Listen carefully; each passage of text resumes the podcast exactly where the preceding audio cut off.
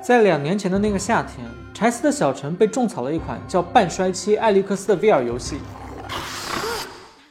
不惜是重金，全款提了一台全新的 Oculus Quest 2和一块价格是现在三倍的三零七零显卡。他坚信次世代的 VR 沉浸式体验会迅速征服用户，席卷世界。为了抢先一步体验，他一头一头一头扎进了 VR 世界，然后又缓缓地退了出来。这倒不是游戏不好玩，而是因为他只要戴一会 VR 眼镜，就会觉得脖子太酸、眼睛太累、视野太窄、画面边缘太糊。更难受的是，他会感到头晕、恶心，真实的想吐。许多用 VR 眼镜的人都遭遇过类似情况，但各类推广中却提的不多。为了搞清楚这些问题到底是怎么回事，小陈深入研究了 VR 眼镜的技术原理，而越研究，他的心就越凉。高情商的结论是，在未来一些年，VR 眼镜都仍然会有很大、很大、很大的进步空间。都二零二三年了，VR 眼镜怎么还是费力又费眼？它的进步空间为什么还有这么大？我们想用比平常稍微长一点的时间来聊聊 VR 眼镜这条科技树在目前面临的技术困境。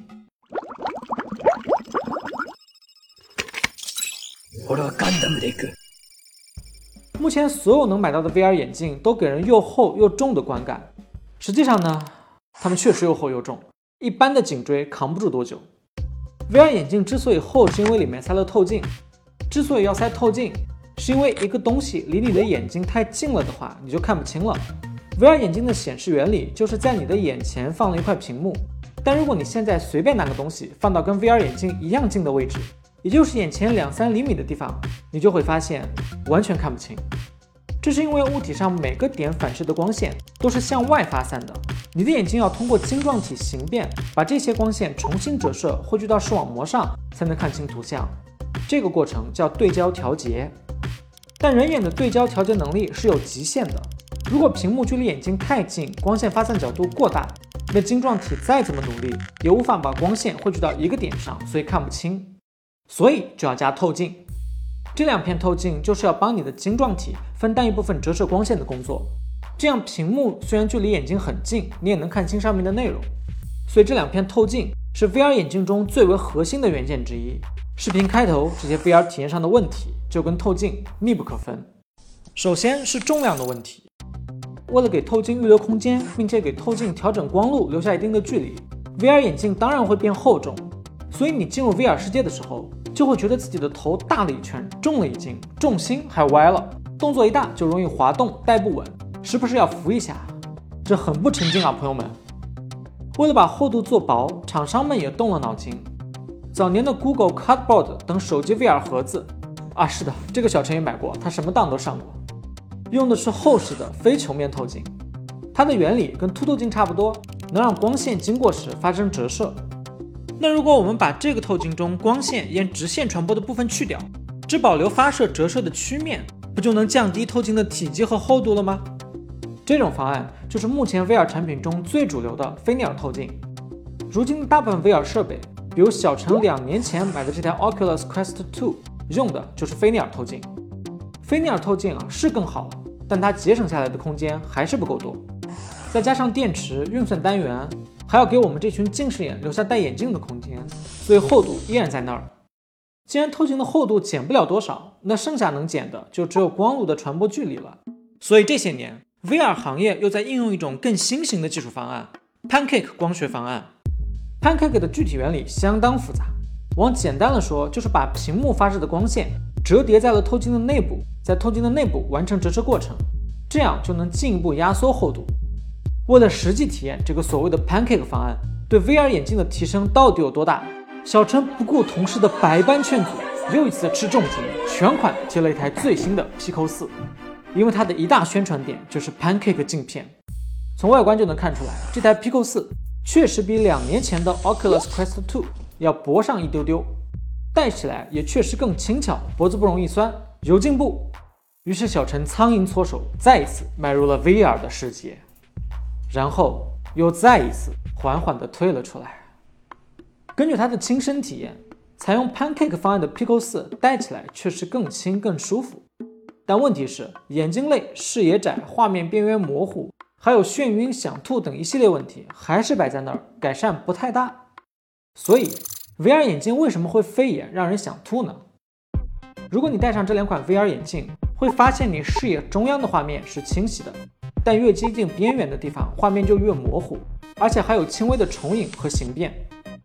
所以，如果你想看清那些在自己视野余光中的物体，那光转动眼睛是没有用的，而是要转动头部、旋转身体，确保自己的视线对准画面的中央，物体才能呈现出足够清晰的图像。这时，如果有一大波僵尸同时向你袭来，那你就得像只鸡一样，随时扭头，上下左右来回张望，才能瞄准目标。脖子的运动量简直拉满。造成这个问题的原因还是透镜。透镜是要将分散的光线重新汇聚起来。一般来说，越靠近中心位置的光线汇聚效果越好，而越靠近透镜边缘位置的光线汇聚效果就越差。这被称为球面相差。VR 画面的边缘模糊，很大程度上就是由球面相差引起的。除了球面相差，目前 VR 成像中很多别的问题，比如画面边缘的微影、畸变，其实都是由透镜自身光学的特性所导致的。可以被改善，但不可能被完全消除。所以，只要 VR 眼镜走的还是光学透镜的路子，那么这些成像上的问题就会永远存在。但有一说一啊，这些问题其实还好，玩久了也就适应了。有些比较厚的眼镜片还会产生畸变呢，不是什么大事儿，不会对 VR 的沉浸式体验产生太大干扰。倒是另一个问题，对 VR 沉浸式体验的干扰更大，也就是视野范围太窄。在现实世界中，你眼睛的水平视野范围大概是一百八十八度，是的，甚至比一百八十度还大点儿。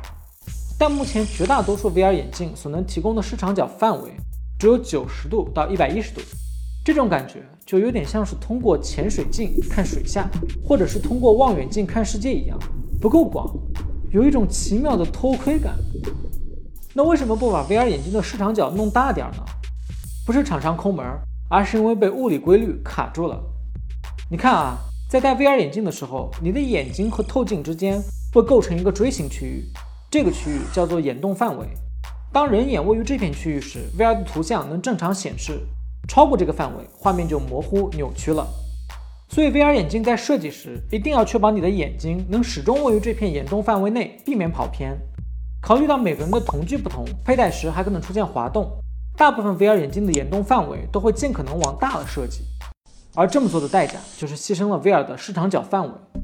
我们可以用一个简图来描述一下 VR 眼镜的结构。这里的 B 是眼动范围，V 是视场角。受限于眼镜本身的大小，S 和 R 基本是个定值。那么 B 也就是眼动范围越大，视场角 V 就越小，二者不可兼得。如果非要把视场角做大，那么眼动范围就会很小。这样眼睛的位置稍微一变化，就有可能丢失画面，画面畸变也会更明显。我们手上的这两台产品视场角都不大，但已经很容易因为位置没对准或者头戴松了而产生画面失焦不清晰的情况。要是真把视场角再做的大一点，那只要稍微一动就会两眼一黑了。两眼一黑倒也没什么，调整一下就行，凑合凑合嘛啊，又不是不能用。理解万岁。而最后一个问题是真的没法凑合。也就是 VR 眼镜所带来的眩晕感会让人想吐。VR 眼镜为什么会让人晕呢？这来源于一个现象，叫辐凑调节冲突。什么意思呢？调节指的是眼睛的对焦调节，这个视频开头讲过。而辐凑则是一个动作。假如现在你把你的手指放在双眼正前方三十厘米的地方，然后盯住它，此时你的眼睛和手指之间的连线会呈现出一个大约六度的夹角。然后，如果你把手指移动到离双眼十厘米的地方，为了继续盯住它，你的眼睛会向内再转动大约十二度，变成一个斗鸡眼。在注视物体时，眼球的这种转动过程就叫辐凑。你之所以能看见有立体感的画面，判断出物体的纵深，就是因为有辐凑和变焦调节的存在。很显然，在真实世界中，辐凑和变焦是同步发生的，但在 VR 眼镜中。你看到的并不是真实的物体，而是一块距离固定的屏幕。那么，为了能看清楚画面的内容，你的眼睛必须聚焦在这两块屏幕上。所以在佩戴 VR 眼镜时，你只能辐凑，不能变焦，这两个过程就不同步了。这时候，你的大脑就懵了，它会频繁地判断物体的真实空间位置，反复调整双眼的浮凑和对焦，试图让二者重新归于同步，然后你就晕了。还是有一说一啊，不光 VR 有浮凑调节冲突，在电影院里看 3D 电影等也一样。但问题是，VR 眼镜离人眼更近，你看到的虚像和实际屏幕之间的距离往往更远，所以更容易晕。特别是在打游戏的时候，由于不同深度和不同运动的物体实在太多了，大脑很容易宕机。比如在切水果的时候，你可能就判断不了这堆苹果、香蕉、西瓜、梨距离自己有多远，于是就只能对着空气瞎砍一通。就比如在玻璃上写字时，你肯定要拿着笔比划半天才能够到玻璃的位置，好不容易写出字来还断断续续的。所以很多 VR 游戏提供给玩家的移动方式，并不是推摇杆移动或是身体移动。而是直接瞬移，这就是为了避免移动时再给玩家的大脑增加运算负担，要不多走几步你就吐了。一般来说，VR 场景中一个物体离你越远，产生的浮凑调节冲突就越明显。如果是玩一些小场景的游戏，能尽量减少眩晕感。但还有一种情况是，VR 场景中的一个物体离你特别近，甚至凑到了你的脸上的时候，也会出现明显的浮凑调节冲突。就比如用 VR 看一些。第一人称小电影的时候啊，呃，这个我们不知道啊，都是小陈说的。只要演员的脸一凑过来，你眼睛的浮凑就会跟不上画面的角度变化。为了维持对焦，两只眼睛就只能各看各的。这时你将看到两张大脸相互重叠，同时向你袭来。据小陈的一个朋友说，这整个过程非常恐怖，眩晕感拉满，根本没法坚持看下去。威尔业界当然知道眩晕感非常劝退。也确实在实验一些试图解决浮凑调节冲突的方案，但他们距离真正的实现和量产都还很远。短期之内，该晕还是得晕。视频讲到现在，我们一直在说 VR 眼镜有哪些缺陷，好处是一点都没提。其实我们很向往完整的 VR 世界，而且说实话，所有这些问题，不管是厚重、视野窄还是眩晕，都可以克服。不是说让厂商明天就克服啊。是说，用户自己如果玩的时间久了，整个身体和操作习惯了，那也能接受。但问题是，如果我们把2016年算作 VR 元年，那么到现在已经是 VR 七年了。七年足够两个人从相识到相爱，再到分手。但 VR 眼镜花了无数的研发和推广费用，却还是没能真正普及。这其中当然有算力、内容生态等原因，但最重要的还是在基础体验方面。仍然有很大、很大、很大的进步空间。毕竟没有足够多的用户量和足够好的基础体验，那内容生态也很难好到哪里去。所以，如果你是一位 VR 爱好者，那可能我们说的所有问题对你来说都不是问题，都能适应。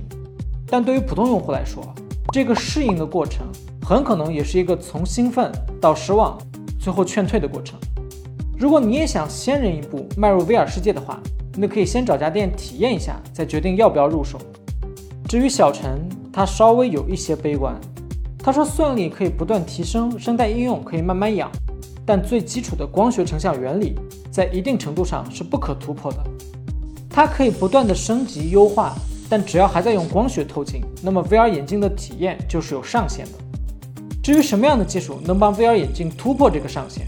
是全息技术、光场技术，还是眼球一支脑后插管数字生命？我们不知道，但我们知道的是，他们都还很远。所以短期内，我们想迈入 VR 世界，可能注定要忍受一段不那么愉快的适应过程。至于各家 VR 厂商，我们祝福你们，希望你们能迅速突破瓶颈，狠狠地打小陈的脸，研发出我们想象不到的技术方案。到时候记得来找我们做推广。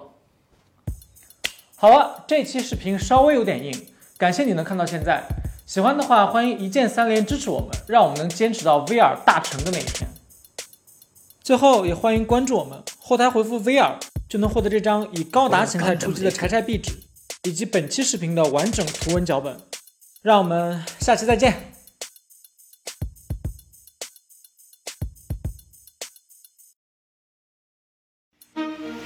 真的是太沉浸啦！